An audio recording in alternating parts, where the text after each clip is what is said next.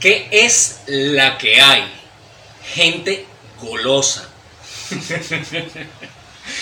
Hoy tenemos un programa súper especial, tenemos un invitado de lujo, el señor Batsura. Lo conocemos desde hace bastante tiempo, amigo de la casa, compartimos muchísimo juntos y bueno, es un agrado tenerlo hoy aquí en el podcast. ¿Cómo estás, Batsura? ¿Cómo te encuentras? Estoy bien, ya quiero empezar a hablar.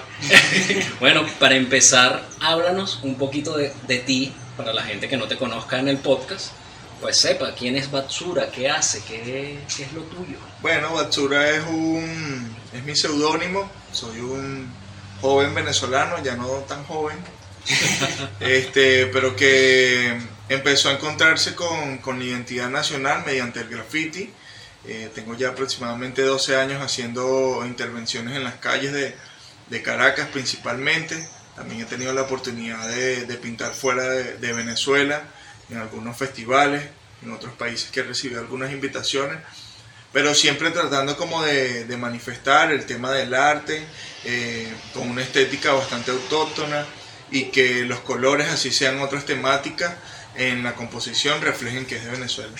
Hace aproximadamente seis años, eh, como comenté, eh, vengo de la escuela del graffiti, del arte urbano. Eh, hace aproximadamente como seis años empecé a desarrollar una estética propia, buscando otros lenguajes, otros códigos, también buscando que, lo que se estuviera planteando en las paredes tuviera un poco de, de esa estética de la ciudad, que es una estética de, llena de muchos contrastes, ¿no? Tienes de un lado, digamos, el Ávila, del otro lado puedes tener Petare y en el medio puedes tener edificios, ¿no? Entonces todo es una conjugación de, eh, desde el punto de vista de, la arquitectura, de, la naturaleza, eh, muy variante y esa misma inspiración de, cómo es la ciudad donde, donde he crecido y me he desarrollado, eh, también trato de manifestarla en, en los murales o en la propuesta. Bueno, la gente dirá, ¿cómo? ¿Será que pintas eso? No Realmente trato de mezclar desde formas cinéticas, retrato, eh, cubismo, paisajismo, eh, esa variedad pictórica en, cada mural. Excelente. Para, el que tal vez no, digamos, no, no me conoce eh, por Batsura, hay como un mural bastante referencial que es saliendo de la estación del metro de Chacao, que, que es un mural no solamente un tributo a Simón Díaz y Oscar de León, sino que principalmente es un tributo a la música venezolana que busca, que bueno, que si en los medios de comunicación no salen nuestros colores, nuestro, no hablamos de nuestros sabores, incluso de nuestras músicas, eh, nuestros ritmos, por lo menos habrá un mural que te podrá chocar y te dirá quiénes somos. Exactamente, excelente. Y como siempre, también debo presentar a mi fiel compañero, Steven García. Yo por aquí. Cuéntanos, Steven, tú, ¿qué es lo que es? Todo fino. Este, antes de, que, de que entremos en temas como tal, quería invitarlos a que se suscriban, a que dejen comentarios, si les gusta nuestro contenido, que lo compartan y que recuerden que estamos en todas las plataformas de podcast. Eh, el tema que vamos a hablar hoy es sobre eh, zapateros o zapatos. Ah, bueno. Es sencillo, o sea, es mejor contratar a una persona que sabe lo que hace a contratar a alguien por ser más barato. ¿no? Exactamente. vamos a discutir sobre eso, vamos a, desarrollar un poco más esta, esta premisa. Que para abrir un poco el tema hay un meme que rueda por ahí que dice, si piensas que un profesional es caro, no sabes lo costoso que es un incompetente. total, total. Entonces, ¿por qué traemos este tema a la mesa? Cuéntanos tú, Atsura. Bueno, también dicen que lo barato sale caro, ¿no? Sí, por supuesto. No, bueno, si nos ponemos a sacar refranes, hay muchos refranes. Mira, este, bueno, normalmente cuando tú empiezas a desarrollar el tema del arte, eh, el arte es muy subjetivo y cada quien basado en sus propias vivencias va a tener una percepción sobre lo que es arte. En el tema laboral, eh, normalmente el campo principal que, que se encuentra con el arte de calle o el arte urbano eh, es más publicitario, ¿no? Está como esta área publicitaria. Hay una línea, hay una línea muy delgada en donde los artistas de arte en general, arte urbano, eh, tratan de, de salir de ese arte que puede ser expresado mediante la publicidad o tiene que ver más con un tema de diseño o propaganda y hacen eh, propuestas gráficas que son artísticas como tal, ¿no? Entonces, eh, normalmente, casual hace rato, llamaba un, un cliente a mi teléfono y me decía que, eh, amigo, ¿cómo es el tema por metro cuadrado? ¿Cómo es la cosa para, para las contrataciones? Todo este tipo de cosas. Entonces yo le estoy explicando y luego él me dice, eh, lo que quiero es que pintes tal cosa. Sí. Entonces, bueno, creo que ahí cuando, cuando el, el cliente en cierta forma eh, te dice qué hacer o te suministra un diseño, este, digamos que la fluidez, la composición con respecto a lo que se está planteando eh, no es la misma, porque hay muchos factores. Obviamente, un diseñador gráfico tiene sus capacidades dentro de su plataforma de diseño Claro. y está diseñando para diversas, eh, digamos, plataformas o, o no solo digitales, sino también impresas. Exacto. Entonces, él sabe su trabajo con respecto a eso. Claro, y cómo Cuando- se utilizan los colores, de repente qué cosas sirven y qué cosas no. ¿Sabes qué? Este, este tema es interesante y también mm, eh, es bueno hablarlo contigo porque de los muralistas que conocemos, de los que eres uno de los que ha desarrollado su propio estilo. O sea, es, es fácil para mí, por ejemplo, reconocer un Batsura en la calle. Entonces, este, si un cliente o si una persona te llama por tu trabajo, eh, o sea, lo lógico en, en- en mi cabeza es que sepa que tú ya llevas una estética, que tú llevas y que tú estás, tú estás, tú transmites un mensaje a través de esta estética. Exacto. ¿no? Entonces, si yo te llamo, lo más lógico es que cuando tú me, cuando tú vayas a hacer la pieza, es una pieza a tu estilo. Al estilo, exactamente. que tú puedes obviamente conceptualizar con lo que él quiere transmitir y toda la cosa, pero es, Es un diseño tuyo. Exacto, es que va más allá de llamar a un muralista y decirle, píntame la cara de tal.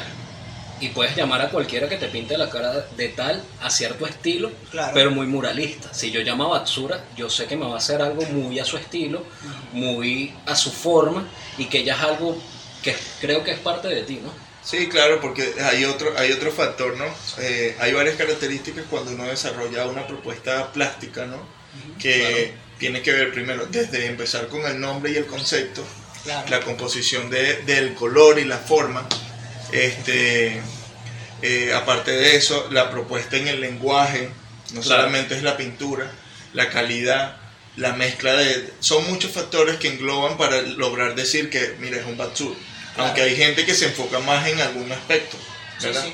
Pero sin embargo, lo que siempre se está buscando es hacer una propuesta que sea reconocida por sus diversas características. Entonces, ¿qué es lo que sucede? Que cuando la gente te llama, primero, si un cliente te llama y te pregunta quién eres, Claro. ya tú sabes que por allí te, están, te van a pedir algo que no tiene que ver tanto con la estética que tú estás proponiendo. Exacto. Muy- Entonces está la diatriba entre lo acepto o no lo acepto. Claro. Claro. También tiene que ver con Ahora en con, qué momento con esté el artista. al estilo, se me ocurre algo. De repente zapatero a su zapato. Hay personas muralistas que han intentado plagiar un poco tu estilo, hacer un batsura. De repente, porque de repente muralistas hay muchos y cada quien podrá ser excelente profesional en, en su arte Claro, en la técnica. en la técnica, en todo eso. Pero de repente tú eres el zapatero de tus propios zapatos en este momento. O sea, otro Batsura no hay. Hay muralistas que han intentado de repente... Bueno, no. No eh, bueno, yo no los he visto. Pero hay, hay algo muy importante que es el tema de la evolución, ¿no? Ajá. Uno como, como artista plástico, artista urbano, como se quiera llamar, uno va a tratar siempre como de ir proponiendo, este, digamos, evoluciones en la misma estética. Cuando, Exacto. cuando tú evolucionas la estética, si existe alguna persona que está, digamos, plagiando eh, el- el- la composición o la forma, va a quedar atrás. Claro. Porque Por Porque ejemplo, no está haciendo la misma investigación que tú. Exacto, ahí todo- todos los procesos tienen unas investigaciones. Normalmente el artista en su cerebro va muchos años adelante y en la, y en la práctica va en un proceso más. Más, más, más atrasado porque obviamente eh, pintar con spray es costoso, entonces no puedes fabricar tantos murales Claro. eh, Exacto, exacto. eh, al tiempo. Hay algo, una característica que, como para explicar un poco más el punto del- de este tema, bueno, sí, alguien puede hacer una interpretación parecida a un Batsura, pero la evolución no va a poder seguir la línea porque tal vez no tiene, obviamente no es el mismo cerebro y no maneja el mismo concepto. Por ejemplo, yo eh, fracciono las caras en segmentos sólidos. ¿Por qué? Porque creo que al igual que como la materia no se destruye, sino que se transforma, la imagen no se destruye, sino que se transforma.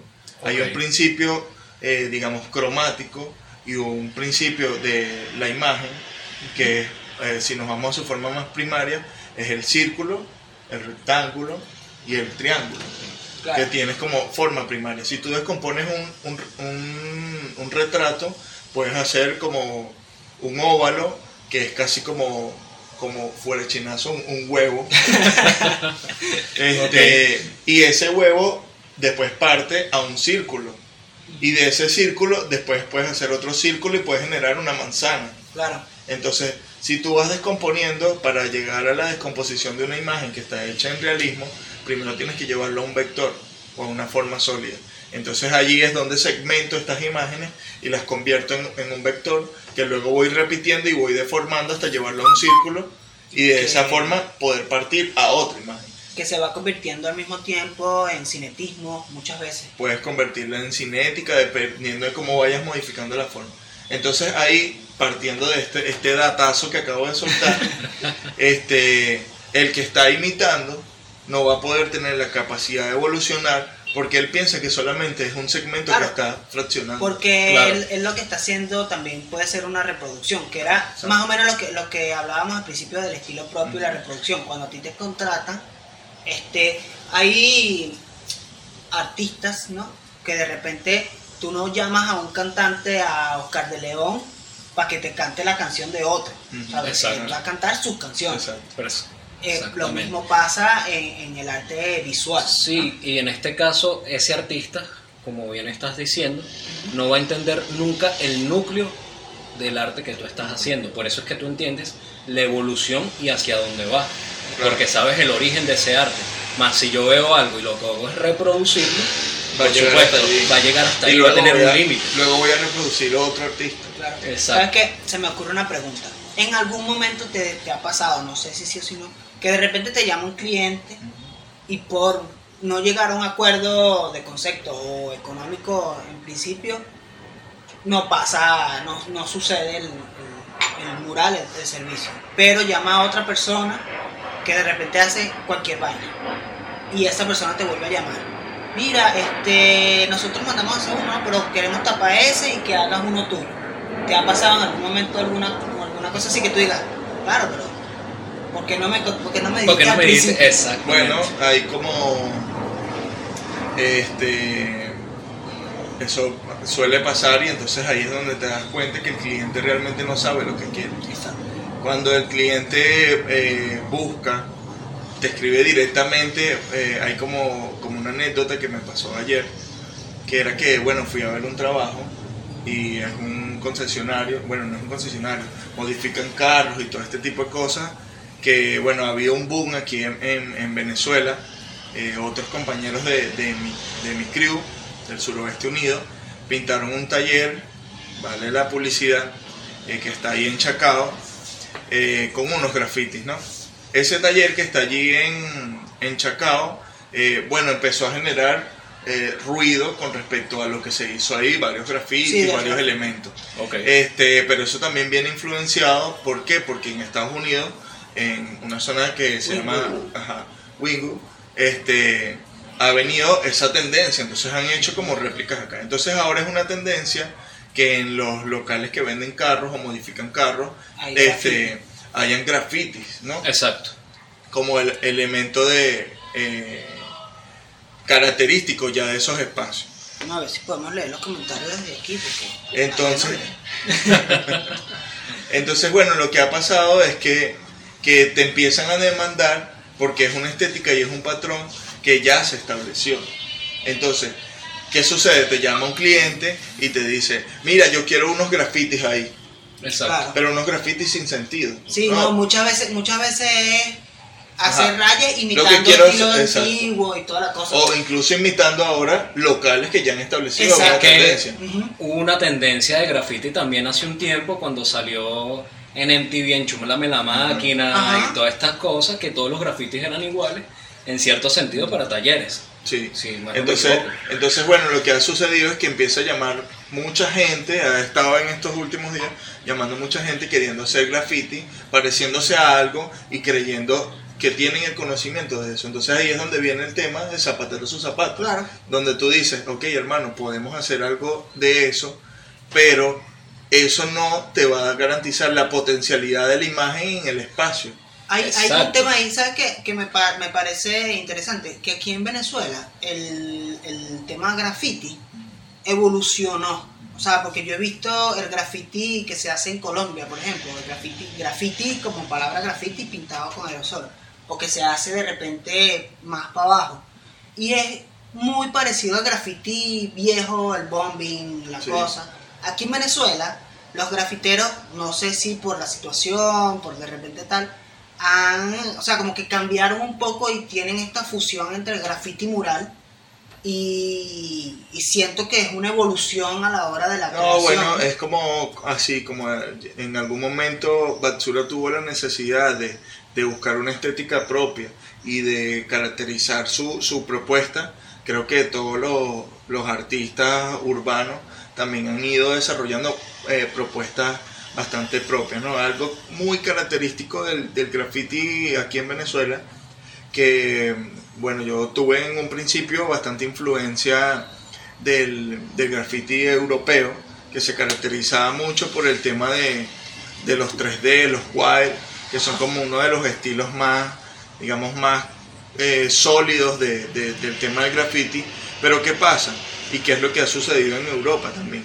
Cuando tú ya desarrollas esos estilos, que son estilos que te apropias tú, que no se parecen a otras, otros estilos, así sea en la misma ca- categoría, Claro. va llegando a un punto en que el conocimiento del color, de la forma, de la estética, de lo que se está planteando, es tan, tan amplio que ya deja de ser, eh, por decir, eh, wild o deja de ser 3D, ya empieza a ser, eh, por, por decir algo, ya es un Batsura o ya es un José o un Claro. Pedro, ya sabes. Claro, entonces ya no lo puedes categorizar. Entonces, ¿qué es lo que ha sucedido en nuestro país? Que nosotros, nuestra influencia acá de graffiti ha sido como esos estilos y mucha gente empezó desarrollando esos estilos, estudió arte y fue evolucionándolo de tal forma en que ahora hacen otras propuestas plásticas y también hay algo importante, interesante, que es el tema de que el muralismo es latinoamericano. Sí. O sea, México tiene una vanguardia del tema del mural bastante importante y nosotros Sí. también tenemos una influencia.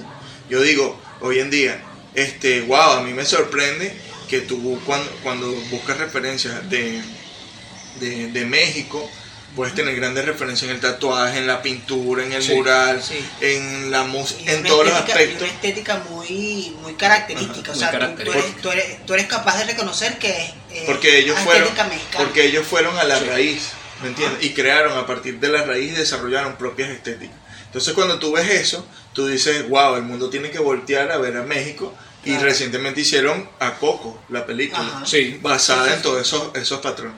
Entonces, cuando tú vienes ahora al tema que estamos tratando, que es zapatero su zapato, tú dices, ok, tú me estás planteando de que nosotros desarrollemos en un espacio algo que puede ser una réplica en cierta forma, en estilo de otros espacios, incluso de una influencia. Entonces, ¿por qué la gente va a venir acá interesada por esto si esto no es lo que somos nosotros? Exacto. Como alguien de afuera va a mirar hacia Venezuela o hacia un espacio si esto no es lo que somos lo- Claro, nosotros? porque estás ¿no? imitando el estilo de otro lado. Alguien dice, mucha gente, mucha gente dice Cruz 10, Ujú. Soto. Hicieron Claro. obras cinéticas que no se parecen a ninguna en el mundo. Y todo el mundo dice Cruz 10 Venezuela. Soto Sí. Venezuela, ¿sabes? Sí, sí. Exactamente. Ahora, con lo que tú estabas mencionando, me voy un poquito más a lo que estabas diciendo respecto a los talleres que de repente buscan la misma estética parecida a otros y no aprovechan la potencialidad de la imagen y la potencialidad que le puede entregar cada uno Claro. desde su trinchera. Porque de repente yo como profesional en marketing muchas veces me dicen, no, pero yo quiero esto. Para mí, tu marca no necesita eso. Tu Claro. marca necesita otras cosas para poder crecer.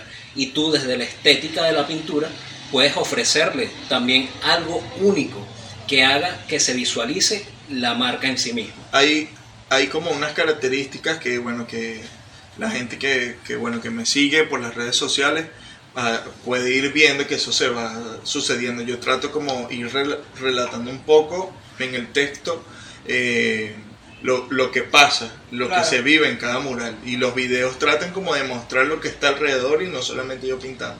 Hay dos ejemplos bastante cercanos que a veces yo digo que es como eh, la pelota de nieve que va creciendo, ¿no? Hay un, un mural que, bueno, que, que es bastante reciente, que es el de Valentina Quintero. Es un mural donde unos amigos ahí en Chacao me llamaron para, para hacer una intervención, que habían contratado los servicios de, de Steven en el área de diseño gráfico. Él le hizo una ilustración de una guacamaya bastante eh, hermosa, pues interesante, pero tenía una, tenía una proporción distinta a la que A la tenía pared. la pared. Eh, cuando yo llego al espacio y me doy cuenta que, que la pared, habían frisado la pared, hicieron la cera, pusieron como una especie de una placita, iluminación, todo esto, solamente para el mural. Digo, wow, qué interesante, ¿no? Este, es una obra que va a estar resguardada. Y hacer solo el logo no valía la pena. entonces yo le comento, mira, este logo no es proporcional a este espacio. ¿Y qué va a suceder? La gente no va a tener afinidad con lo que está sucediendo. El espacio es un comercio que vende cocadas y su logo es una guacamaya. Entonces yo le planteo a, a las personas como, mira, pueden pasar dos cosas. Una, yo te hago ese logo y tengo que rellenar el espacio con otras cosas, pero para la gente tal vez va a ser indiferente. Claro. O te hago un mural mío y podemos ver qué se genera. Yo quiero hacer un mural sobre el turismo en Venezuela y sobre el incentivo a, a esa- a ese tema. Y puedo incluir una guacamaya como elemento de, de composición y hacemos el enlace de tu local, Claro. que esté tu logo y aquí que esté esto. Entonces, bueno, las personas súper cariñosas y con un producto increíble, wow, sí, ¿cómo podemos lograr hacer un mural, ¿no? De un mural tuyo, ¿no? Entonces ahí tú ves como, como también eh, la afinidad que hay de la gente con respecto a tu trabajo. Exacto. Entonces, a partir de ahí empezamos a construir la imagen. Yo dije, bueno, vamos a hacer a Valentina Quintero, que es un personaje que ha hablado sobre el turismo, Que representa el de- turismo y que representa, Sí. en un resumen, representa como eso. Es un icono. Y es una iconografía en, en ese aspecto. Bueno, vamos a hablar sobre esto y vamos a hablar también sobre nuestros paisajes y sobre lo que tenemos que mostrar. Por eso el personaje tiene las manos abiertas, está mostrando el turismo como el trabajo que hizo este personaje en otros momentos. ¿Qué sucedió? Bueno, en media con- en el desarrollo de la obra pasó a alguien, le tomó una foto, esta información llegó a Valentina. Valentina dijo, ¿quién está haciendo esto y dónde lo están haciendo? Y empezó a hacer como un chisme. Y todo el mundo empezó a enterarse de que eso estaba sucediendo y dónde estaba sucediendo. Exacto. Sí. A partir de esa pelota que fue creciendo, luego apareció Valentina en el mural. Se tomó una foto, compartió con todos nosotros, eh, hablamos sobre el turismo, sobre la importancia de cómo los espacios de arte empiezan a ser una plataforma comunicacional donde tal vez las carencias que existen en los Sí. medios de comunicación por X factores empiezan a verse en los murales hablando y diciéndote miles de cosas sin tener que cambiar canal ni nada, solamente Claro. es una imagen que está allí, ¿no?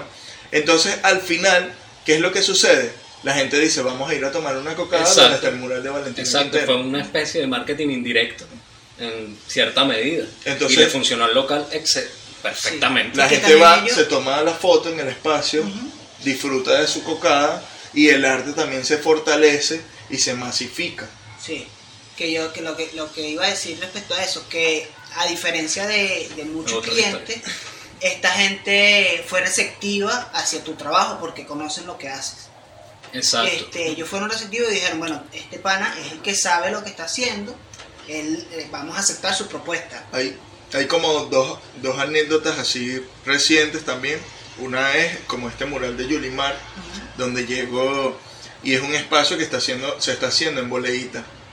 Uno dice, en Boleíta, un restaurante, pero si esa calle, no, vendemos para Chacao, ¿no? Es como un poco ilógico, pero a la misma vez dice como, bueno, aquí no hay nada, que fino que haya algo y que sea bastante relevante. El espacio busca resaltar el tema del arte. Entonces, ¿cómo haces ruido? Si haces algo tradicional como lo que vienen haciendo todo el mundo, no vas a hacer No, ruido, no. vas a hacer más del común. Entonces, bueno, planteamos ahí con, con los dueños del espacio que también con mucho cariño y valorando la propuesta que se ha venido haciendo, dicen, bueno, hagamos un mural tuyo, lo que tú quieras libremente. Solo decidamos cuál es el personaje y tú desarrollas cuál es el concepto. Claro. Entonces yo, bueno, le planteo como que, bueno, eh, Venezuela es una tierra de muchos frutos donde lo que siembra eh, nace Ujú. y da fruto. Así también pasa con los venezolanos. Hay venezolanos que han llegado a lo más alto de alzar la bandera y creo que Yulimar Rojas ha sido un personaje que a tan corta edad ha logrado poner la bandera en lo más alto, siendo ahorita que la nominaron como mejor atleta femenina del mundo, Sí, cerrando sí. el año pasado. Claro. Entonces, bueno, vamos a construir algo en base de eso. Bueno, desarrollamos el mural, la gente empezó a visitar el mural y decía, esa es la que salta, Sí, la que salta, esa es la que salta. Sí, esa es la que salta. por ahí alguien está recordando cuando te, te- cuando pintabas como Bad Soul. Ah, Bad Soul. ya vamos a echar cuento de eso. Entonces, bueno, al final, este, nada, se terminó el mural. Eh, Yo no te iba a operar los ojos, mano. yo lo veo de aquí a allá.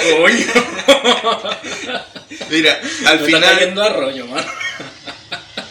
No, sí, ahí dice Bad Soul. al final, este, ¿qué sucedió?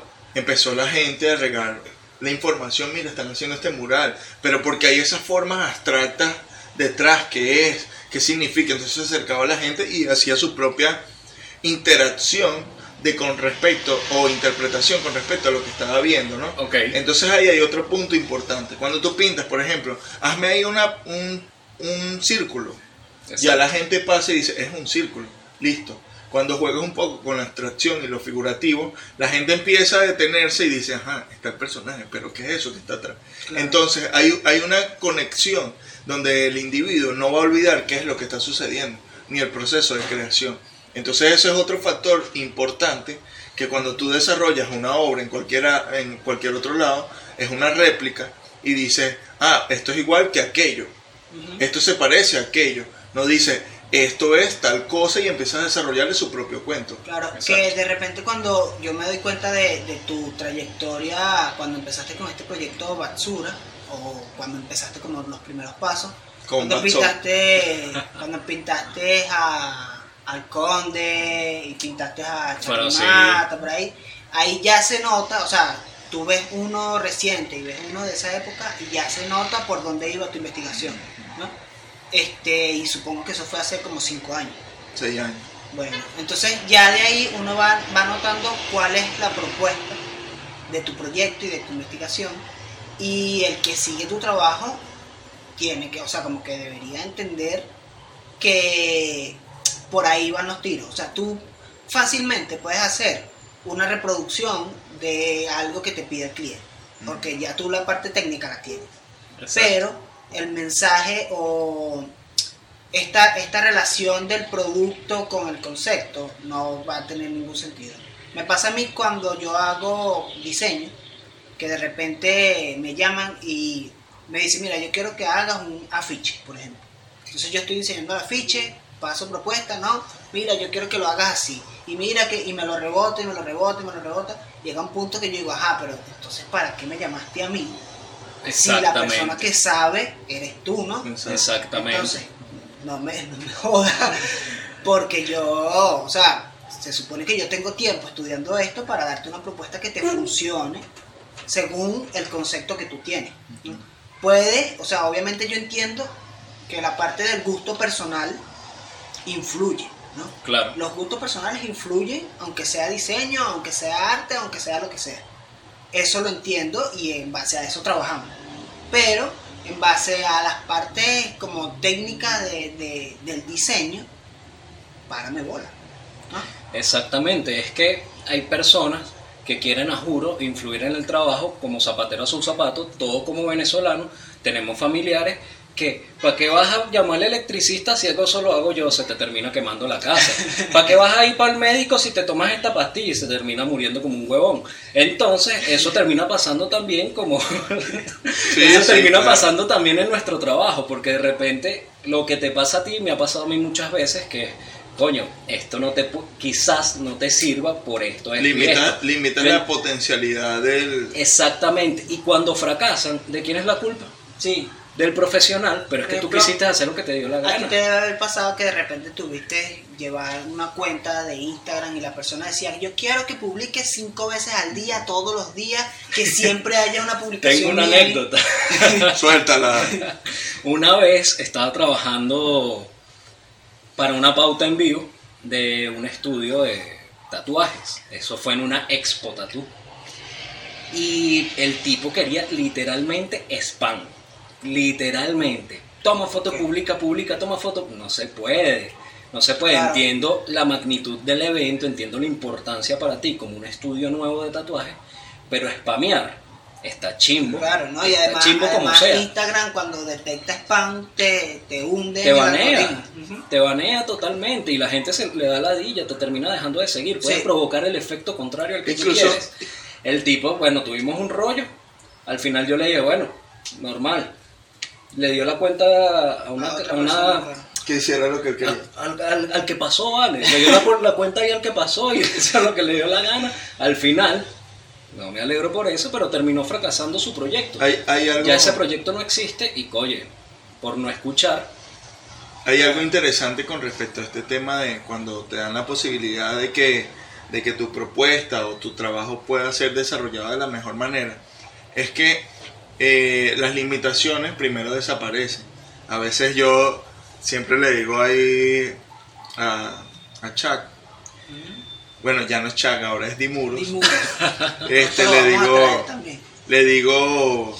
Entonces están cambiando el nombre. Sí. Quieren rejuvenecer de alguna manera, pero no puedo. le digo como que, bueno, estaba haciendo este trabajo, pero como era un mural mío, yo coticé algo, pero como me inspiré demasiado, desarrollé mucho más de lo que eh, la cotización que pasé. Entonces, ¿qué es lo que sucede? Que incluso uno cuando puede desarrollar una propuesta gráfica que sabe que, tiene sus potencialidades, uno no es mediocre con el trabajo. Exacto. No estoy queriendo decir que cuando haces algo que te están contratando y te establecen algo, uno es mediocre, no. Solamente hay unas limitaciones. Claro.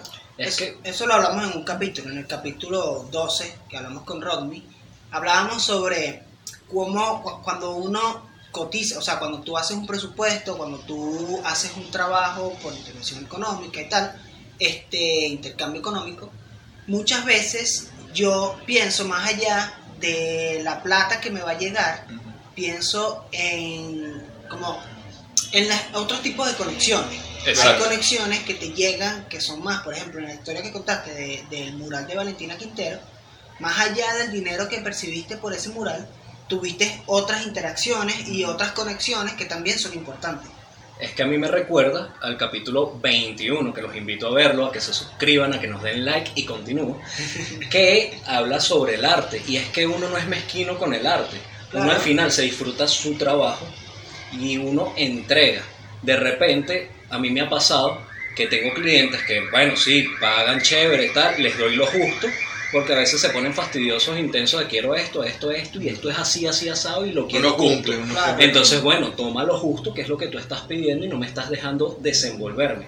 Tengo clientes que, me, que de repente yo le digo, coño, está emprendiendo, el pana le está echando bola, no le voy a tirar, voy a cobrarle bien y termino fluyendo mucho más porque me da toda la libertad y le termino entregando, coño, un trabajo del cual me enamoro más. y, esa energía se multiplica y te genera. Y terminan hasta haciendo hasta más fieles. Sí, claro. Yo tengo clientes de hace tiempo que, mira, los amo. Y les sigo cobrando porque, bueno. porque los amo. no, no, sí, que algo así. Lo, en lo que tú dices, bueno, lo que dicen los dos es bastante interesante porque en este mural, el más reciente de Yuliman, este, hay algo importante que no solamente queda la obra, Claro. que está desarrollada con elementos que están fuera, digamos, de la cotización que se hizo, pero sin embargo hizo una pelota tan grande que no solamente se, se convierte en capital, en un mural nuevo, sino que también amistades nuevas con respecto al, al espacio. Eh, ese, ese mural, eh, un, bueno, varios amigos este, documentaron ese mural y ese mural fue publicado en la AP de Estados Unidos. Ok. Ok. Eso después de ahí fue reposteado por más de 50 prensas internacionales en todo el mundo y fue haciendo, ¿sabes? Fue creciendo tanto la pelota que ya se fue, Me están saludando. Hola. ya se fue de, de- de- de ese espacio. Ya no es un mural que está en boleíta, es un mural que está regado por las redes sociales y Sí, en sí, el imaginario de la gente. Entonces, cuando, cuando nosotros logramos hacer algo que la energía, la voluntad y todos los elementos están en pro a hacer algo que supere incluso el tema del capital, es, es- es imposible de que lo que se reciba este, no, sea, eh, no sea mayor a lo que se invirtió Claro. en cierto sentido. Tú puedes llevar sol todo el día, pero eso, a veces yo digo, cuando, cuando salía a pintar, en, cuando era show, este, salía bastante a pintar y yo le decía a mis compañeros, hermano, usted no tiene que ser mediocre con el arte o con su proyecto. Porque lo que usted invierta en su proyecto, eso va a ser retribuido. El graffiti no es hipócrita. Y, por ejemplo, si tú pintas con, eh, eh, bueno, nada más tengo siete latas de spray, bueno, voy a intervenir este espacio con siete y galones y lo que tenga.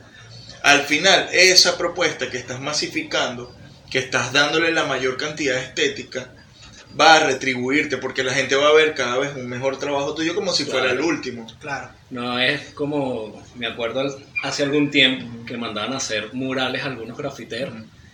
Pedían varias latas, usaban tres para quedarse Ajá. las demás para bombear por ahí. Bueno, para- eso todavía existe, pero yo creo que más allá de que sea una conducta de- del graffiti, es una conducta de la persona. Exactamente. Entonces ahí es donde tú dices, por ejemplo, en el tema del trabajo, si yo estoy haciendo una obra, que me están pagando por una obra mía, yo no puedo ser mediocre de decir, bueno, yo voy a pintar solo dos días porque me están pagando por dos días. Claro. Si la obra necesita una semana y yo sé que puedo potencializar esa obra, porque estás también en el momento, y no es lo mismo, o sea, tú estás en el momento y ya pasaste un presupuesto, pero va a llegar el punto en donde tú dices, wow, puedo Sí. hacer estos elementos más y va a quedar más increíble. Ahí también hay, hay un interés que muchas veces no es tu interés principal, pero que, que por lo menos a mí me pasa que cuando yo estoy haciendo una chamba, yo también quiero que sea algo que me interese mostrar, ¿sabes? Exactamente. Algo que yo quisiera tener en mi portafolio. Eso, que Ese te es represente. Ah, Ese es otro punto. Claro, que cuando yo hago, cuando yo hago cualquier, cualquiera de los, de los trabajos que hago, si no me lo estoy tripeando, si no me gusta cómo está quedando, si yo siento que no va a ser algo que puedo utilizar en mi portafolio, ya le pierdo como, como el interés. Me imagino que a nivel de mural, Bueno. si tú sientes que vas a tener una pieza por ahí con tu firma, que no te la tripeas tanto porque de repente es una reproducción de lo que te pidieron exactamente, a veces ¿Qué es hasta, lo- hasta se te quitan las ganas de firmarla. Sí, ¿qué es lo que sucede? Hay como, hay como otro tema, que es el tema de la valorización de la obra. Cuando tú vas a hacer un trabajo, por ejemplo, te llaman, quiero que me hagas aquí el logo. Eso no lo firmo. Claro. Ni, Claro. ni otros elementos que no tengan que ver con mi estética. Exacto. ¿Por qué? Porque, digamos, uno va proponiendo, va innovando, va creando, va, va ganando espacio y la cotización de esa obra que alguien te pagó, ¿verdad? Digamos que si pudieras extraer la pared y venderla, puedes venderla mucho más de lo que pagaste, porque se va cotizando mediante el capital simbólico que va Sí. generando el artista a lo largo del tiempo. Entonces, ¿qué sucede? Hay veces que, que, bueno, que me llaman a hacer, mira, quiero que me hagas aquí, yo, bueno, voy, este, el, es pana y vamos a hacerle, el, digamos, en cierta forma el, el favor. Y bueno, llego, bueno, pero firman yo, no, hermano, yo no... Claro, porque esto es una más, más Imagínate una que, imagínate que, que Dios quiera. me vuelva famoso y cotice obras mías en X valor y que llegue a alguien y yo haya firmado algo que hice de un logo o, o cualquier raya o algo que hice y lo recorte Claro. y vaya y lo subaste. Entonces también empiezas a darte cuenta que tienes que ser cuidadoso con todos los tipos de trabajo, ¿no? Entonces, obviamente, yo, por ejemplo, trato de siempre, en mis redes sociales, yo siempre estoy pintando, casi que todos los días. Este, pero no todo el tiempo publico las cosas que pinto, porque hay cosas que no son dentro de mi estética. ¿Cuál es la idea? Que poco a poco ir avanzando en una propuesta gráfica que sea solo esto es lo que hago, ¿no? Claro. Claro, Porque que más allá de, de- del arte que haces y de, de tu estética, tú también ofreces un servicio. Claro, por supuesto. Ahora también hay que llegar a un punto. De repente tú le dices a un cliente, esto es lo que yo hago, porque ya tienes un trabajo consolidado, porque ya tienes algo que mostrar, pero ¿qué consejo tú le das a alguien que está empezando? ¿Cómo poner su punto de su trabajo? Por ejemplo, oye, estoy empezando, necesito, este es mi trabajo, esto es lo que yo hago, no me pidas más porque este es mi estilo. Bueno, y el- ¿Cómo tiene, hay algo que es como el, el- el posicionamiento del arte, ¿no? Para que tú puedas a- aplicar eso, tienes que llenar el arte de capital simbólico, ¿no? Cuando, o argumentar, pues en cierta Claro. forma. Es un argumento que no necesitas explicarlo, sino que ya está implícito en cualquier obra que, que tú visualizas. Si la persona que te está llamando, que es algo que empezamos a conversar, que si la persona te está llamando como Batsura, es porque él conoce tu capital simbólico. Pero Claro. si la persona te está llamando para preguntarte cómo te llamas y dónde puede ver tu trabajo, no conoce tu capital simbólico, entonces esa persona ya sabe que va a estar buscando el que le haga el mejor precio. Entonces el punto está ahora en que si tú estás empezando, primero tienes que estar enfocado en que el arte... eh, yo tengo un libro que, bueno, que, que, que fue un regalo de, de mi chica y de Cruz 10, que dice que los primeros 60 años del arte son los más difíciles. Imagínate. Claro, él llegó a los 90. Voy a interrumpirte aquí un momentico. Cuando dijiste que Dios quiera me vuelva famoso, la gente que empezó a comentar amén, amén, que sí, que tal. Y hay alguien abajo que dice me gusta mucho tu trabajo. Ah, gracias. Claro, ahí que... Este chamo y que necesita lente.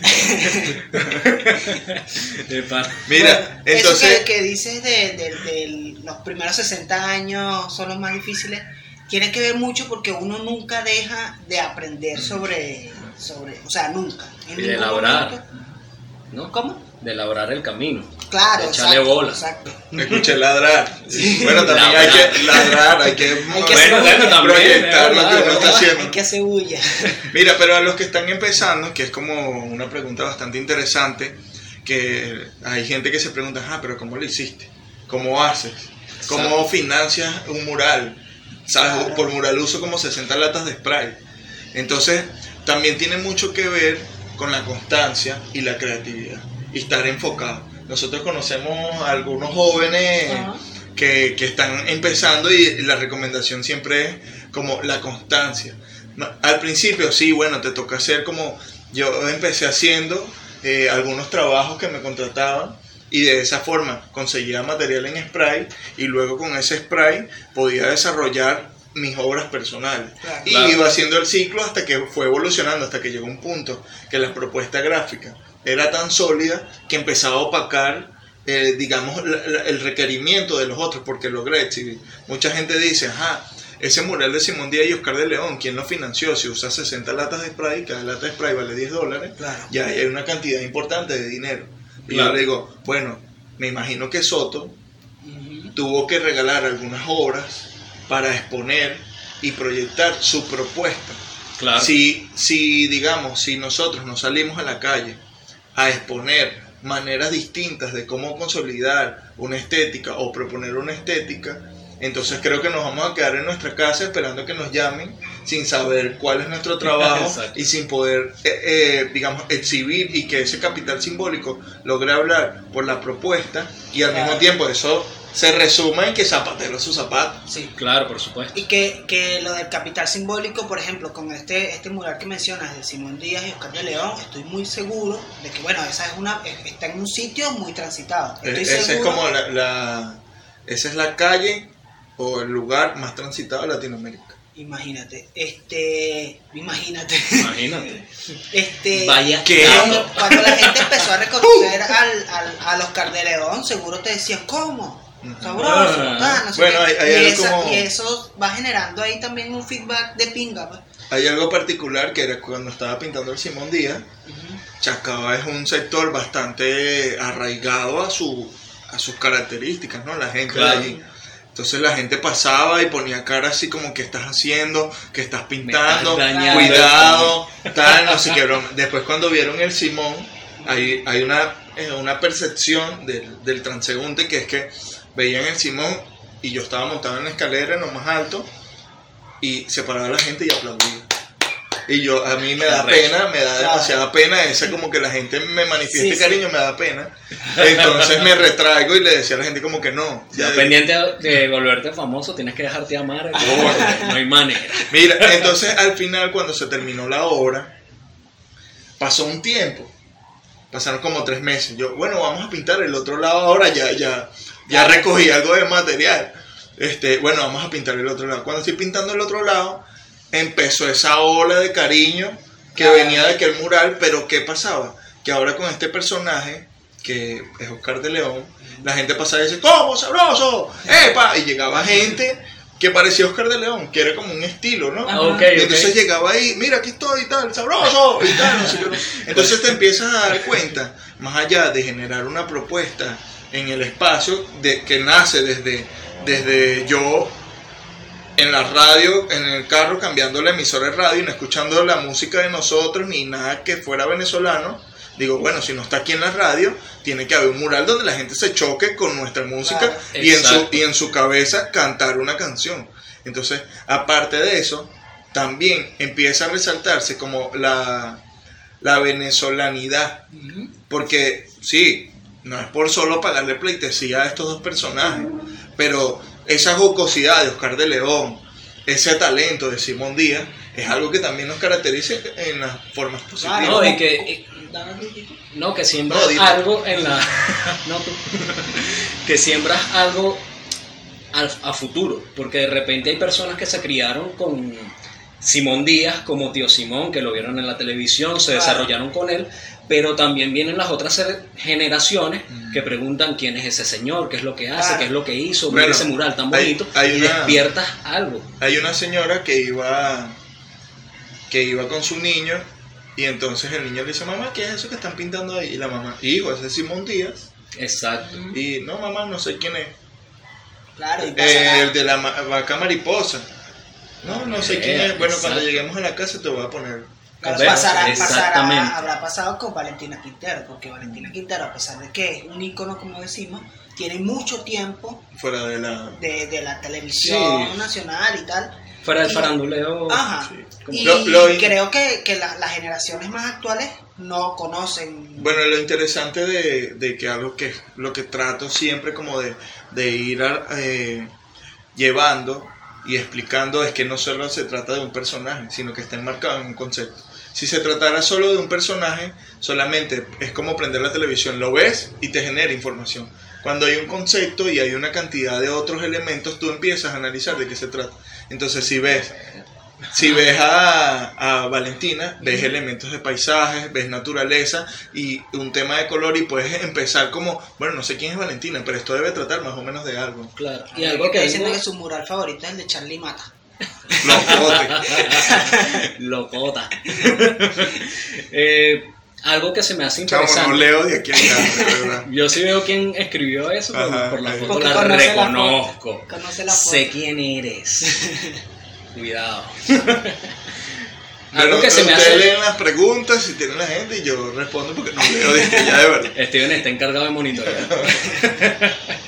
Algo que se me hace interesante respecto al mural de Valentina Quintero, Ujú. como una persona ícono del turismo venezolano, y tu arte es que tú estás convirtiendo en ícono del turismo urbano. Porque por donde uno pase, por lo menos a mí me gusta No mucho le iba a decir, ahora lo tengo que decir. Ajá, A mí me gusta bastante explorar, ver, y siempre me acuerdo, oye, por aquí pintó basura, voy a buscarlo, voy a ver, voy a tal. Recuerdo una vez que te una conseguí, birrita. Una vez que nos tomamos un papeloncito en Sabana Grande, que nos conseguimos, que Ahí casualidad. Mira, aquí está Batsura, tenías unos, unos stickers, que quiero más. Tengo más. Y excelente, porque yo digo, oye, este no lo conozco, este lo tengo que ir a ver, este... ¿sabes? Bueno, la idea de, de- de estos murales que se está planteando es hacer una ruta. Una Excelente. ruta de murales que nació en algún momento cuando tenía que ir al valle y, y me montaba en el metro y tardaba como una hora para solo una estación de la bandera del valle y decía, wow, prefiero irme caminando, pero bueno, la inseguridad, pero wow, prefiero irme caminando, veo el paisaje o lo que sea. Igual, bueno, te das cuenta, eh, mucho tiempo viví en, lo- en Los Rosales y de allí a Plaza Venezuela son 30 minutos caminando y tienes el Paseo de los Ilustres que es increíble. Exacto. Y entonces yo decía, imagínate que la gente pudiera eh, no solamente caminar su ciudad, sino tener la excusa que en cada estación hay un mural. Entonces, tal vez en la situación que puede estar cada persona, no, tal vez algunos no podrán comprarle un helado a su hijo, pero se inventan la excusa de ir en bicicleta a caminar y hacer una parada en cada ruta y tal vez hacer una interacción de lo que puede ser el mural con el hijo y la percepción que pueda tener cada quien. Entonces, bueno, algo que se viene trabajando, primero es una galería a cielo abierto, Exacto. que esté en una zona, digamos, como por decir, Chacao, donde tú puedes en cierta forma sacar el teléfono, puedes estar cómodo y a partir de ahí salir como a la periferia de, ese, de esa misma idea, que sería el resto de las estaciones del metro, donde tú puedas compartir e interactuar con lo que se está viendo. Exacto. Es excelente, pues sacamos ahora este dato. Brutal. Me encanta. Vamos y a me hacer también recuerda... una ruta virtual de eso, te cuento. Ah, no Ah, vale, no, pero tú estás en todo. Mira, ¿sabes qué? Ahí estaban preguntando que qué sientes cuando alguien te dice que le gustan tus murales. Me retraigo y... No sabe ni qué responder. Me sonrojo, Sí digo, pasa, sí pasa. digo, digo que gracias, y, pero me parece interesante, ¿sabes? Porque hay algo que yo decía, bueno, me- creo que la humildad tiene que estar siempre por delante, ¿no? Claro. Y es lo que te va a permitir conversar y escuchar. Yo tengo una anécdota que va va más o menos por ahí. Para los que no nos conocen, en el capítulo 10 creo que fue que hablamos un poco sobre nosotros. nosotros. Y nosotros tuvimos un inicio como músicos. En el capítulo y 10, él lo sabe. en el capítulo 10 de qué, de ¿cómo qué se es llama la la cuenta? que hay. Pueden seguirnos en qué es la que hay podcast por YouTube, que es la que hay podcast por Instagram, arroba un social dice, arroba groyart, y este señor, arroba Batsura, para los que nos van a ver por YouTube y nos van a escuchar por todas las plataformas de podcast. Bueno, Ajá, mi esposito, un besito. Ese sí lo leo.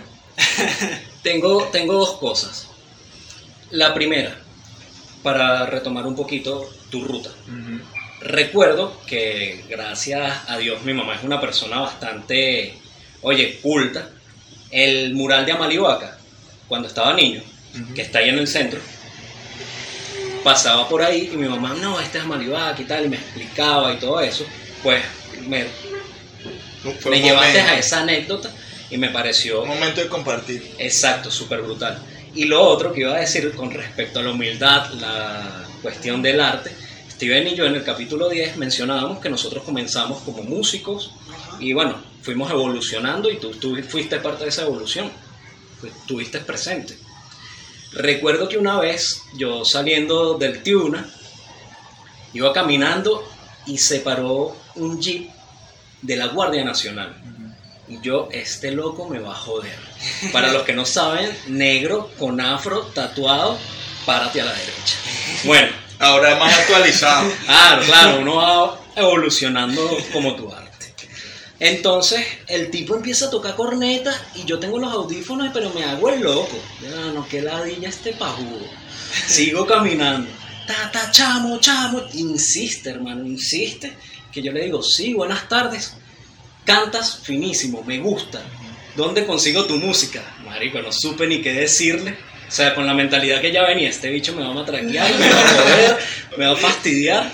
No, termine que, finísima tu música, tal, ¿dónde la consigo? Y vaina. Verga, fue una experiencia bastante brutal, pero de verdad uno se retrae porque es así. Sí, claro, es porque Yo creo que el objetivo del proyecto, lo que está planteando, está por encima del yo. Entonces cuando, cuando eso sucede, yo decía, wow, la gente ha empezado como a seguirme a partir, digamos, de, de ese mural de Chacao. Y yo digo, bueno, yo no me lleno de vanidad, ni nada, ni me crezco ni otra cosa, porque esto es un proyecto que ya viene de antes. La gente lo está conociendo ahorita. No es que yo me estoy conociendo ahorita, no. Claro. Claro. Esto es un Exacto. proyecto que viene de antes.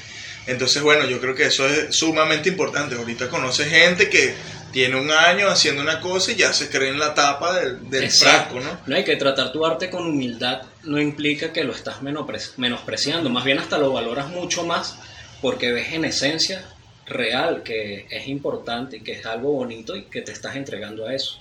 No, y te permite también como mantener el centro. pues. Exacto. A veces, bueno, yo termino una obra, que no sé si esto le pasa, me imagino que sí a la mayoría de, de artistas y la gente que es apasionada por su trabajo, que al terminar se sienten satisfechos, pero el objetivo es más grande. Claro. Y no, no, no te da como una especie de despecho post obra que tú la ves y dices, está lista, ya la terminé y ahora tengo que empezar otra. No, más bien digo, me siento bastante contento porque logro materializar un conocimiento. Como mi proceso es bastante autodidacta, Claro. este, en cada obra me enfoco, por ejemplo, a veces mi chica me dice, mira, aquí le falta la cara. Tú sabes que le falta. Y yo, bueno, sí, le falta, pero ando en otra investigación ahorita, Claro. en este proceso. Y estoy sacrificando un poco eso para maxificar este, otras bondades de, de la investigación. Exacto. Y después voy y, y- y- y Y le meto un poquito más, güey. Pero, pero entonces, ¿qué es lo que sucede?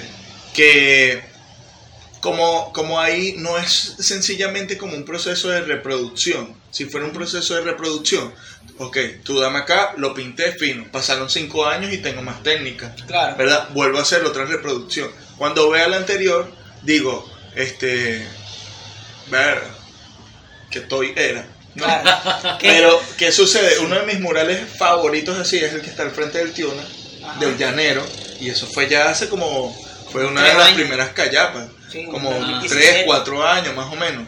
Y ese es mi mural favorito. ¿Por qué? Porque hay una conceptualización evidente de lo Claro. que es la imagen, el fondo, la mezcla de técnicas y todo eso que yo digo, wow, esto es un punto de, de diferencia en, en la Es lo que trayectoria. Lo que había dicho Steven me lleva a una pregunta. Si bien no hay un despecho post obra. ¿qué pasa si a Batsura le tapan un mural? Ay, se lo rayan, ¿qué es lo que pasa Ay, ahí? beta. Mira, recientemente lo que me pasó fue como hay un respeto por parte de la cultura porque como comenté yo vengo de hacer graffiti y bueno mi propuesta gráfica humildemente creo que era bastante sólida también en el tema de- del, del graffiti como tal. Lo que hago todavía es también yo considero que es graffiti porque esa fluidez de la forma esa eh, digamos esa abstracción que tiene también viene de ese conocimiento. Entonces sencillamente es una evolución. También. Entonces, eh, con respecto a la calle, eh, tengo en cierta forma un respeto de los otros artistas porque también he tratado de respetar sus obras, no tapar, no, ¿sabes? No, no solamente valorarla desde el punto de vista artístico y ya y entendiendo los códigos que maneja la calle.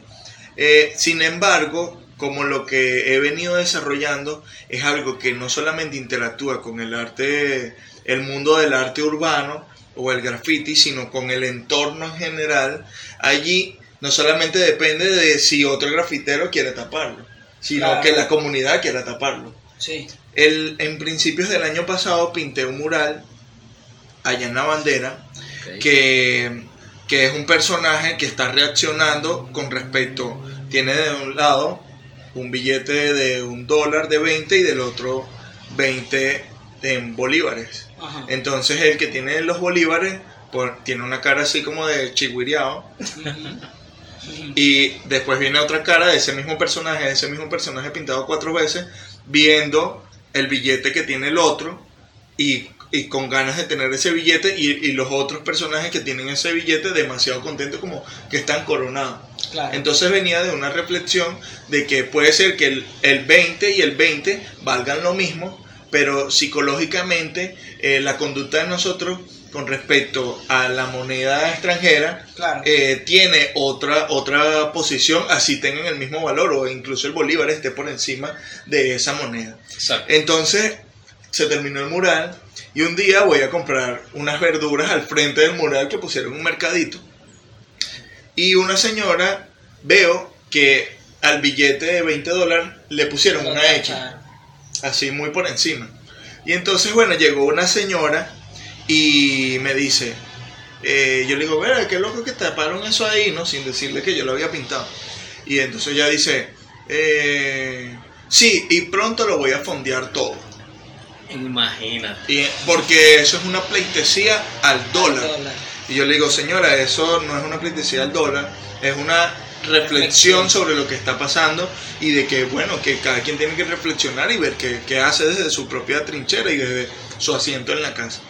Entonces le decían, no sé, no sé, le expliqué, lo voy a tapar. Y yo decía, bueno, tal vez como está la situación económica, no todo el mundo tiene para comprar un cuñete de pintura solo para tapar ese mural. Vamos a quedar tranquilos. Entonces yo puse la historia por las redes sociales Ok. y un, y un amiguito llegó y me mandó una foto del mural tapado. Y entonces él me colocó, espero que esto no pase. Ah, ok. Él hizo una edición. Ah, ok. Ah, Y yo vi la foto y entre la molestia, Sin ni siquiera haber leído lo que sin ni siquiera, o sea, me cegué yo, qué arrechera y tal, no sea la gente, bla, bla, bla. lloraba de la impotencia. Y llamé a, porque la señora es del Consejo Comunal, llamé al Consejo Comunal, coño, nosotros hemos recuperado todo ese espacio y varios espacios como para que la gente venga y Wow. suceda eso. Y entonces al final, no, chamo, ya vamos a solucionar y tal, no sé qué. no. Al final vuelvo otra vez a la imagen Y le... y era un super Photoshop. y veo la broma, pero sentí impotencia. En otro momento ha pasado. Porque, ¿Por qué sentí impotencia? Porque yo fui y conocí a la persona. Claro. Y hablé con la persona y le expliqué. Y la persona desde su yoísmo y desde su criterio intervino la, la pieza. Claro. Y que la persona tuvo la suerte de que el artista le explicara de qué se trataba. Porque si el arte, bien, es subjetivo, la pintura mucho más, y el objetivo normalmente solo lo conoce el artista. Que de Entonces, repente- De repente, hay algo si que valorar pasa- de eso. Si te pasa con. Sucedió con, con, bueno, con el Estado. Ajá, que para allá ¿Qué? iba, para allá iba justamente. Que te pasa que si de repente un ente guberna- gubernamental tapa un mural porque ellos consideran que ensucia la ciudad y que de repente estamos recuperando O pone un stencil estúpido de... Bueno, no, ahora- para dejar una pared Sí, gris. sí. Ahora que no- dices de eso, de allí nace Batsura. Ok. Porque de un mural, bueno, iba a contar como dos cosas, pero te atajo ahí rápidamente. De un- unos murales que se desarrollaron en Chacao, que fue con la alcaldía, cambiaron de alcalde, vino el alcalde siguiente e hizo una ponencia del cine.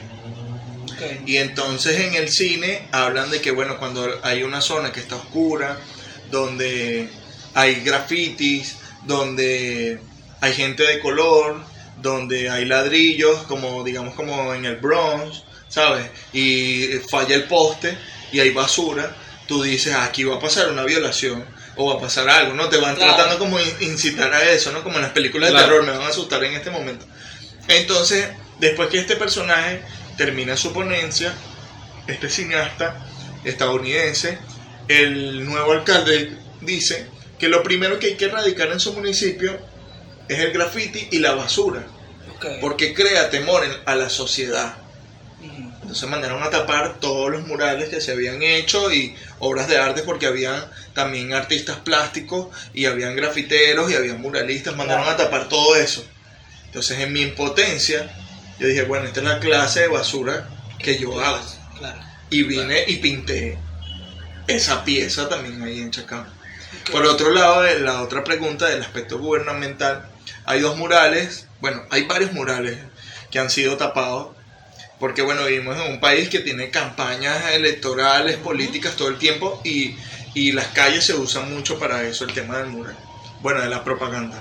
Sí. Este, y había un mural de Charlie Mata, que era uno de mis favoritos, del Conde de Guácharo y de Fruto Viva. El de Fruto Viva estaba en la Plaza Bolívar, que era un logro hacer una obra cerca de la Plaza Bolívar. Fue tapado porque, bueno, alguien que estaba ocupando ese puesto dijo, no, ahí tiene que ir pintado otra cosa. Y ese Claro. espacio tenía un Recuerdo, permiso recuerdo. de, de- de la alcaldía. Ese mural duró dos meses. Luego pintamos, eh, bueno, pinté el de Charlie Mata, que traía la reflexión de cómo la interacción de una obra puede generar una sonrisa y cambiar el cuento que tiene que llegar a hacer la persona en su trabajo o a su Claro. casa, porque eso fue en un momento donde había muchas manifestaciones en, en Venezuela y había una tensión muy alta que yo decía, ¿cómo vamos a salir de esta, de esta situación? Entonces, bueno, se hizo ese mural que logró eso en una pared de un colegio que tenía unas características ahí que, que estaban un poco mal de la pared, pero bueno, hicimos esa intervención para, para que se valorizara ese espacio. Sin embargo, eh, luego se hizo una campaña de- del Estado que, que recuperaba zonas. Y recuperaron la pared y bueno, y se tapó eso y toda la cosa. ¿Qué sucedió? Yo dije, bueno, sí, el arte es efímero y más el que es en la calle eh, da molestia, pero oye, es un colegio que no tiene cómo recuperar ese espacio. Y se transformó y se benefició. ¿Qué sucedió después? Luego salió un trabajo eh, directamente con, con la alcaldía, que era recuperar ese espacio nuevamente con obras de arte. Ok. Pero ¿qué pasó posteriormente? Se financió el proyecto, se dieron los recursos, pero por problemas políticos entre los mismos entes que eran de la misma tendencia, este, una quería que se hicieran los murales por un tema eh, de- del arte en la ciudad y otra no quería que se pintaran las paredes porque tapaban su gestión de haber recuperado paredes y haberlas dejado Claro. grises. Entonces, hay como una cantidad de factores que solamente tienes que rezar que el próximo mural tenga la mejor suerte en donde no haya alguien caprichoso que quiera tapar. Claro. Pero fíjate la, la, la trascendencia que tienen algunos murales que después de más o menos dos años que taparon esos murales, todavía estamos hablando del mural de Charlie Mata. Sí, es verdad. Del locote. Ahora una pregunta simplemente por... Hay algo, disculpa Algo que te interrumpa. Guarda, No, guarda la pregunta, no me disculpes, guárdala. Algo interesante de cómo, cómo generas el capital simbólico de las obras y que la constancia del trabajo es que llega el punto hoy en día donde, donde tal vez eh, la manifestación de una problemática es posible que llegue a la entidad responsable y pueda tener esa entidad una reflexión pertinente. ¿Por qué? Porque ya no es un basura que está pintado en un callejón, sino que se ha masificado de tal forma de que llega a todas las estructuras sociales y que la intención que nació, por ejemplo, un mural que está en las Tres Gracias, que habla sobre los servicios, yo decía, yo no puedo solucionar los servicios, Claro. pero tal vez lo pinto y esto le llega al corazón del responsable de hacerlo. Entonces ahora, hoy en día, tal vez no sean tapados los murales, porque, Claro. el- porque tal vez el que ocupa ese puesto, responsable de esa pared gris, diga, no, eso es un basura y esto es un trabajo increíble, al igual que aquella es una obra de otro artista que tal vez no conozco, Sí. pero también caracteriza de que es una obra también increíble. Para complementar un poquito eso, o sea, esa visión de repente que voy a cuidar esto porque es un basura, también esa persona cambia la perspectiva que tiene ante el arte muralista de otras personas, que de repente tú a través, tú educaste la visión de muchas personas. Claro que eso no solamente beneficia a Batsura, eso beneficia, digamos, y, no, y es un trabajo que vienen haciendo otros, otros compañeros Claro. que progresivamente nos alimentamos e- entre todos sin darnos cuenta. Está bien, no, no estamos pintando juntos, pero estamos contribuyendo a una escena que lamentablemente en Venezuela, digamos, el hip hop nunca ha sido como, como una escena unida y el graffiti tampoco, pero que ahora desde otra manera de hacerlo está contribuyendo a una escena que va a beneficiarnos a nosotros y a estas personas que están empezando, que están comenzando, también los beneficia. ¿Por qué? Porque están capitalizando todo ese trabajo que por años han venido haciendo varios artistas. Igual nosotros Claro. somos capitalizadores de esas obras de lo que yo soy como la cuarta generación del graffiti aquí en Venezuela. Claro. Sabes que tengo una propuesta. Ya va, una la pre- pregunta. Ah, de pregunta, No, pregunta, ¿qué pregunta, pregunta. pasa? Pero es por mera curiosidad, es algo muy, muy sencillo, que es una obra que hayan tapado tuya. Mm. ¿Serías capaz de volverla a hacer? Simplemente por curiosidad o te daría fastidio. Mira, cuando, cuando empecé a pintar, pintaba en los rosales, ¿verdad? Ok. Y vi muros, pintaba en el valle, coche, o sea, tenía un, era más amplio.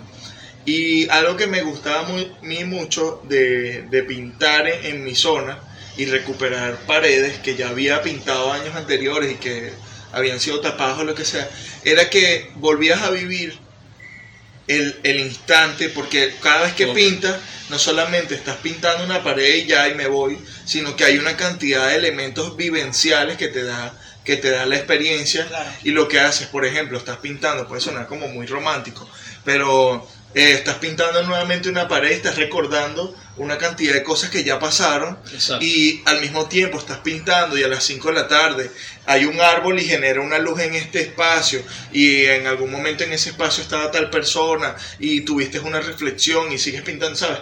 Es un espacio del encuentro realmente en los murales. Imagínate que hoy yo saliera de acá y fuera el mural de Simón Díaz y lo retocara o lo renovara. ¿Sabes? Habría una cosa...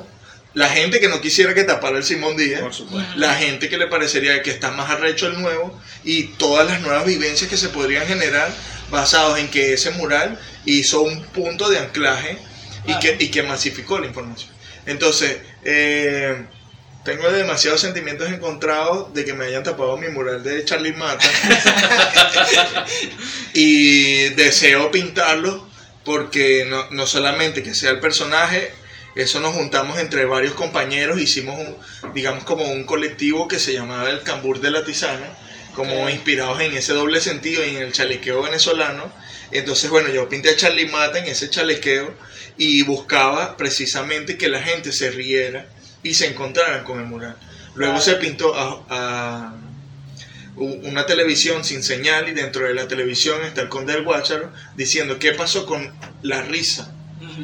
Que Sí. viene de la misma reflexión del primer mural de Charlie Mata porque la gente se encontraba en el mural para reír y no en la televisión Ajá. entonces bueno es un punto de partida donde tiene más allá de pintarlo por ser Charlie Mata Claro. tiene una carga emocional y un, y un y, digamos un anclaje importante en mi carrera que sería bueno volverlo a interpretar de otra forma y de, en otro en otro concepto para ver qué también sucede Claro. Dos veces nada más entonces una tercera vez ya es fanatismo Bueno, decía yo lo de, lo de la, la propuesta es que bueno vayamos a las conclus- a las conclusiones aquí abajo para que puedas leer los comentarios allá y puedas responder las preguntas. Exactamente. me acerco tú puedes No, leer pero ahí vamos a las conclusiones en YouTube, en nuestros canales Ok. Claro, Sí, va. claro. de podcast, que tu gente está teniendo la premisa. Porque esto hay que editarlo y va a salir luego. Entonces, la conclusión está de VIP zapatero a su zapato. Claro. Bueno, yo creo que la confianza es algo importante. Para confiar no es solamente de una parte, sino de ambas partes. A veces digo que el desconocimiento que existe con respecto al graffiti no es solamente de la gente que, que ignora esa información, sino también de la gente que hace graffiti que no sociabiliza la información. Entonces creo que hay una labor importante de nosotros como ejecutores de, de apasionados por nuestro trabajo, de difundir de lo que se, de qué se trata y también de mostrar las potencialidades del mismo, de, variando la estética y la propuesta y no quedándonos en, en la zona de confort. Este, de esa forma vamos a estar informando y la gente va a tener opciones de demandar otras cosas, ¿no? Claro. Si existe desconocimiento, obviamente la gente va a optar y va, eh, va a recurrir por lo que conoce, que es Exacto. hacer esto o hacer aquello.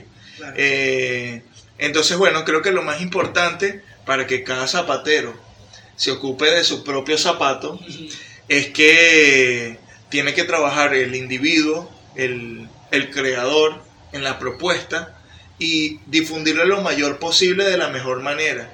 Y el, el- la persona que está demandando las obras, o la ejecución del trabajo, también tiene que estar aperturado a saber que cada quien por algo estudia alguna profesión o, o cada quien tiene su propio, su propio criterio.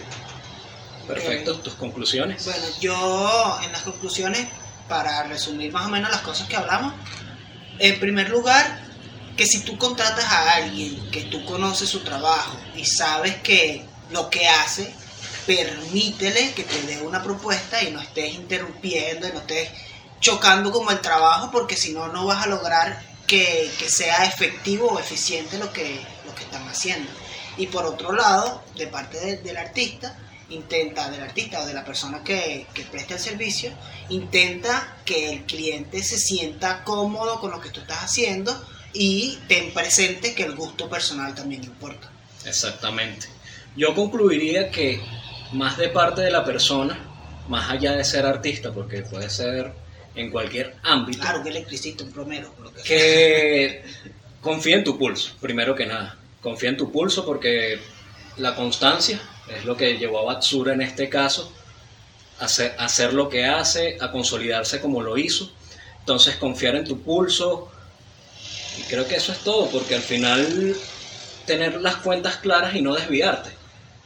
Y Porque de repente te pones a hacer muchas cosas, te desvías y la A veces- te terminas jodiendo tú. a veces también menos es más. Claro. Y como es que dicen, el que duerme con muchachos.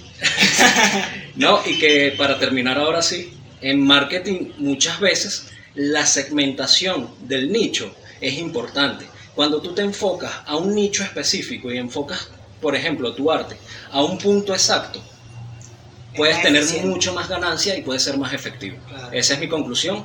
Muchas gracias por estar aquí con nosotros. Disfruté muchísimo esta conversación. Sí, de hecho, por allá decían que la conversación estuvo muy interesante, que les encantó el tema. Estuve leyendo ahí un par de comentarios. Te vamos a leer más. Exacto. Tú vamos a lente y yo también. Como siempre les decimos, suscríbanse, dejen un comentario, denle a like, compartan si les gusta el Exacto. contenido y recuerden que nos pueden conseguir en todas las plataformas de podcast, Spotify, Evox, YouTube, todas esas. arroba groyart, arroba un social dice, arroba batsura O me pueden conseguir como batsura.com. Y arroba que hay podcast. Adiós. Chao.